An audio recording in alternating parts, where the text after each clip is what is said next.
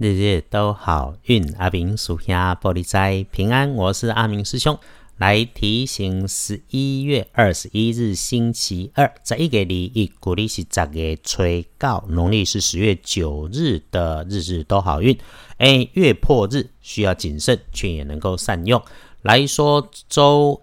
二这一天，正财在北方，偏财要往南方找。文昌位在东，桃花人员在北面。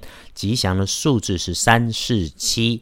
拜礼即刚正财在北边，偏财往南方车。文昌徛在东，桃花人缘在北方。好用数字是三四七。星期二哈。日运日时里面提醒师姐师兄，请留意这个出现受伤意外的，可能会是自己身边的人事物，在使用着金属尖刺钻砍削的工具的时候出状况。哎，文具刀剪类也要留心。再来状况，如果有会跟着是在准备联系工作上面出现了说话不精心、嘴快、讲的不漂亮。得罪了人的意外，同时也小心自己的资料文件该准备的工作，就是再三检查，别漏件、缺件，甚至拿错。所以咯，所有的说话做事都动作放缓，事情回到根本，回到初心。只要清楚的知道自己的位置、所处的角色，做着相对应的动作，就能够无事保平安。倒是哈有一点疲惫的迹象，留意一下。周二哈该休息就休息，停个几分钟，世界不会因为这个样子就停止转动。停个几分钟，精神充足，效率才会更好。阿明师兄也说，万变不离五行，有法就有破。我们想让运势再加分一点，也一样。周二就善用深红色，不建议搭配使用的则是纯白色。来翻看隶书通胜。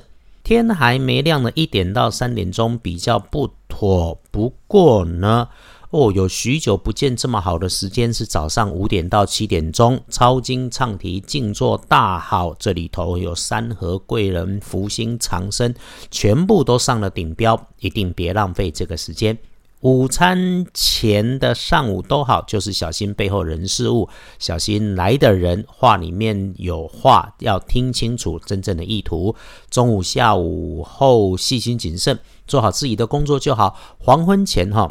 开始要慢慢来，什么时候要注意呢？就是你开始觉得累了，就要注意。晚餐前后小心钱财，夜里九点过后早早休息是最好的安排。不过如果真的还在工作，就别处理工作以外的事情，一个时间只处理一件事。